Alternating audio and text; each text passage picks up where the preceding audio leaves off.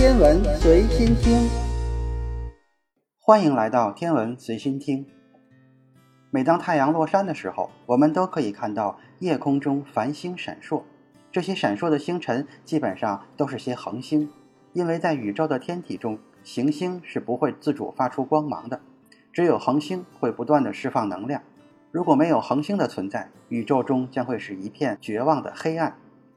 在夜晚的时候，如果天气晴朗，并且月光暗淡，在远离城市的山区，我们可以用肉眼看到大约六千颗左右的恒星在夜空中闪烁。如果借助天文望远镜的话，甚至可以观察到数百万颗恒星。但是，银河系内存在的数千亿颗恒星，大部分都是我们无法察觉的。夜晚结束以后，天空中可以观察的恒星就只剩下了一颗，就是我们的太阳。太阳是我们最熟悉的恒星，也是对地球生物影响最大的恒星。太阳的任何变化都会对生活在地球上的我们造成巨大的影响，因为太阳在不间断地释放太阳风。现在，地球的磁场可以抵抗太阳风的侵袭。假如地球距离太阳更近一些，猛烈的太阳风就可以撕破臭氧层，导致地球环境变化。因此，现在地球在太阳系中的位置恰到好处地适合生命繁衍生息。太阳是一颗典型的黄矮星，大部分黄矮星的寿命在一百亿年左右。我们的太阳已经燃烧了四十五点七亿年。如果说目前的太阳正值壮年，也就是说我们还可以享受五十亿年的阳光。为什么太阳可以持续燃烧这么久呢？在未来，我们可以阻止太阳的熄灭吗？太阳只是浩瀚宇宙中无数恒星中普通的一个。想要解决这些问题，我们需要先了解恒星的一生。对于人类来说，太阳的体积十分巨大，也是整个太阳系的核心和引力源。借助太阳强大的引力，地球和其他七颗行星才可以稳定地漂浮在宇宙中，不至于流离失所。但是对于宇宙来说，恒星只是宇宙的基本组成部分，恒星系和星云都只是更大星系中的最小单元。宇宙中存在着大量恒星，但是每颗恒星都不相同。科学家们根据恒星的颜色和光谱，对宇宙中的恒星进行了初步的分类。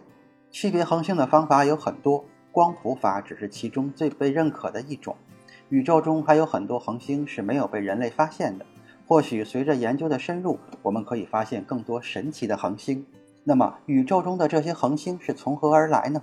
从现在的理论看，恒星诞生于星云之中。星云在天文学中是通用的名字。任何扩散天体都可以被称为星云，而形成恒星的星云则不同。大量的氢分子和少量的氦分子在宇宙中凝结成分子云。目前，宇宙中几乎全部的新生恒星都是诞生于分子云中，就连我们的太阳也不例外。从星云诞生开始，就在宇宙中缓慢地旋转，因为在一开始时，星云的分布范围很广泛，旋转速度相对较慢。但是随着时间的推移，星云内部出现一个致密气体和尘埃组成的区域，这个区域通常颜色暗淡，这个部分被我们称为伯克球状体。通常情况下，伯克球状体的直径可以高达一光年，恒星就会在这个暗星云中诞生。在银河系内存在至少六千个分子云，这些分子云占据了整个银河系一半以上的质量，每一个分子云都至少拥有十万个太阳的质量。这些分子云中通常都存在伯克球状体，而伯克球状体中经常可以发现新生的恒星。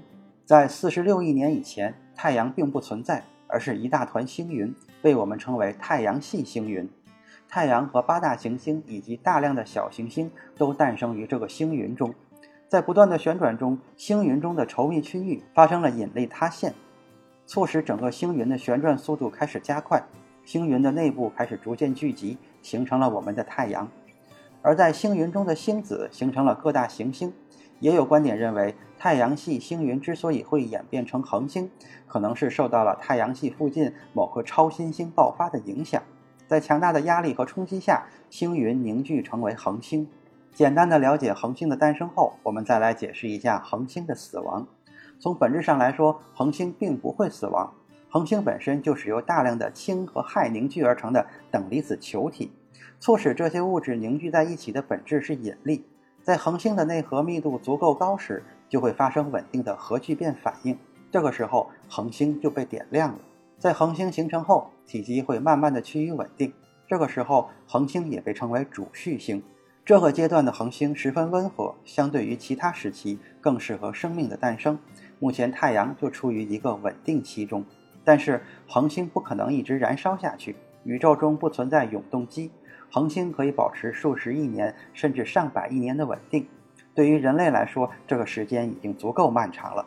首先，恒星的消亡并不是因为内部的氢元素被消耗一空。相反，大部分恒星在进入演化末期时，恒星的氢元素还十分的充足。恒星的死亡是因为星核中的氢元素被大量消耗，导致内部引力失衡，最后发生引力收缩。太阳的内部无法再保持稳定的核聚变反应，这个时候就会发生氦闪。相信大家对氦闪并不陌生，《流浪地球》中就是因为太阳提前氦闪，人类才不得不离开太阳系。在氦闪发生后，恒星的表面亮度会变高，体积也会相对变大，但是恒星的表面温度会持续的降低。这个阶段的恒星被称为红巨星。以太阳为例，在五十亿年后，太阳发生氦闪，随后膨胀成为一颗红巨星。漫长的时间后，太阳内部引力再次坍塌，变成一颗白矮星。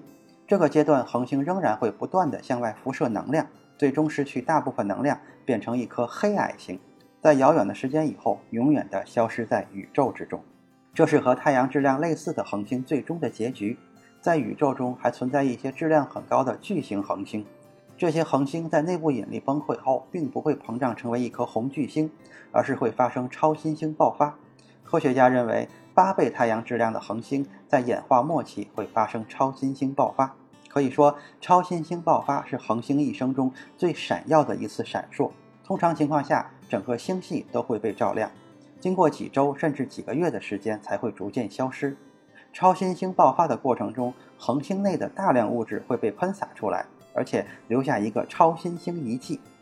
宇宙中的分子云和新生恒星的形成和超新星爆发有很大的关系。在超新星爆发后，根据质量不同，恒星会变成中子星和黑洞。中子星在不断释放能量后，也会成为一颗黑矮星。关于黑洞的结局，我们现在没有一个准确的答案。根据霍金提出霍金辐射，黑洞或许不断蒸发，直到消失。这就是恒星的一生。从现在的理论看，恒星的诞生和死亡是一个循环的过程。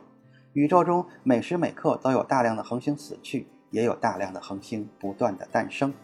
今天的天文随心听就是这些，咱们下次再见。